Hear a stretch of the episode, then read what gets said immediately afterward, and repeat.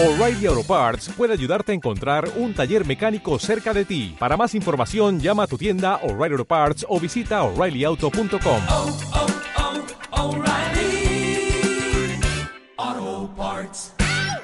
¿Quieres superar tu proceso de duelo y salir con mayor autoestima y capacidad de decisión? ¿Necesitas la mediación legal para llegar a acuerdos con tu expareja y que te favorezcan? ¿Estás decidido o decidida a planificar tu hogar, organizar y aumentar tus finanzas, en definitiva, rediseñar tu nuevo proyecto de vida y el de tu familia? Te animo a que cuentes conmigo para conseguir los objetivos y satisfacción que deseas en tu vida. Consulta y adquiere el material gratuito que vas a encontrar en rehacertuvida.com.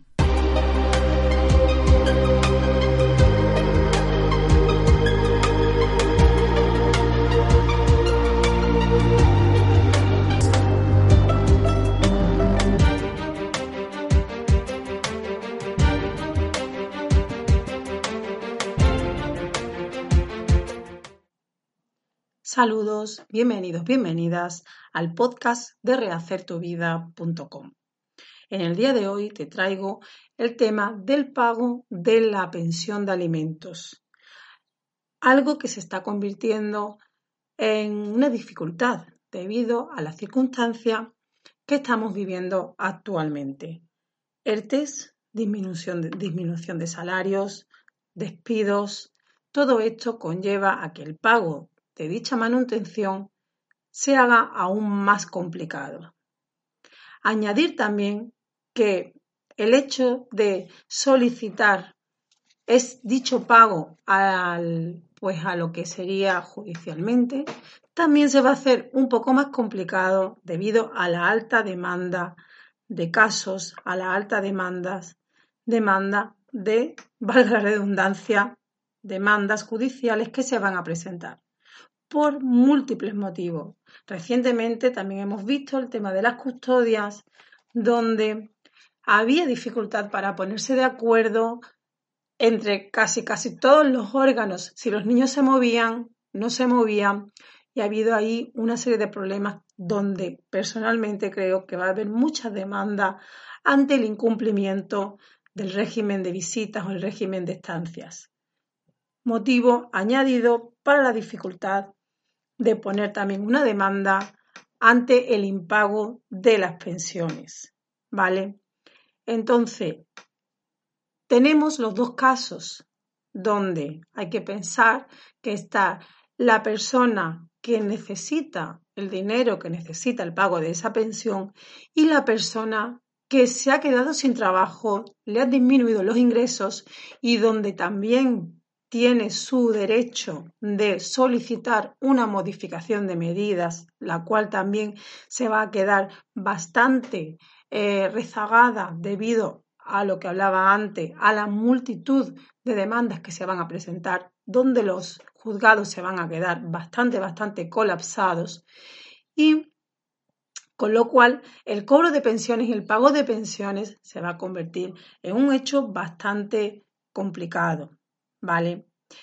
Eh, la persona que se queda sin, sin poder pagar esa pensión eh, lo tiene muy difícil, igual que la persona que necesita la, la pensión. Yo hoy traigo una eh, herramienta, un método que puede desbloquear dicha situación, ¿vale? ¿Qué puedo hacer si no puedo pagar la pensión de alimentos? ¿Y cómo hago para que mi pareja la pague? Pues muy sencillo. Vamos a utilizar el sentido común y el entendimiento. Digo muy sencillo, pero no lo es tanto, porque eh, como ya sabemos, en las cuestiones familiares, llegar a los entendimientos, mirar por el bien del otro, intentar que la situación no vaya más se complica muchísimo y mucho más cuando son separaciones, cuando es pareja, donde el diálogo se ha roto, donde la comunicación no es fluida y muchas veces hay eh, mucha emoción negativa de por medio. Tenemos que intentar, tenemos que trabajar sobre ello para que las soluciones se den bien, porque al final el perjuicio va a ser para el menor o los menores. Ya lo sabemos. Los niños están acostumbrados a la calidad de vida, están, necesitan una serie de, mm, pues, de ropa, de alimento básico, de necesidades básicas que tienen que seguir cubriéndose y que la única solución desde mi punto de vista es el diálogo y, por supuesto, em, utilizar una herramienta que pacifique, no que eh, haga que la guerra se multiplique. Yo te quiero proponer en este podcast, que también lo puedes leer en el artículo de rehacertuvida.com, eh, la mediación familiar. ¿vale? La mediación familiar en sus múltiples modalidades. Es, una, es un método muy flexible que se puede adaptar a las circunstancias de cualquier tipo de familia. ¿Vale? Toma en cuenta las necesidades de las dos partes y las equilibra para que al final sea un win-to-win, un ganar-ganar, ¿vale? Y que eh, el final sea un acuerdo, aunque muchas veces el objetivo válido, vamos a decirlo así, el objetivo emocional, el objetivo bueno no tiene por qué ser llegar a un acuerdo, sino que la relación sea menos áspera, que la relación sea más pacífica, que la relación sea más igualitaria. Y eso ya sería un éxito. ¿vale? Se trabaja en la mediación familiar, se trabajan las emociones, se trabaja el diálogo, se trabaja la negociación. También se utilizan técnicas de acercamiento como las lluvias de ideas, las propuestas, donde todas las propuestas caben y se van eh, trabajando eh, a medida que van, vamos pasando pasos, ¿vale? Para llegar a una solución, a un acuerdo final. La mediación también tiene un seguimiento. Por eso el índice de puestas en práctica y el índice de cumplimiento es muy elevado, porque además vamos ajustando según las dificultades que se vayan presentando tras la puesta en práctica del acuerdo. ¿Vale?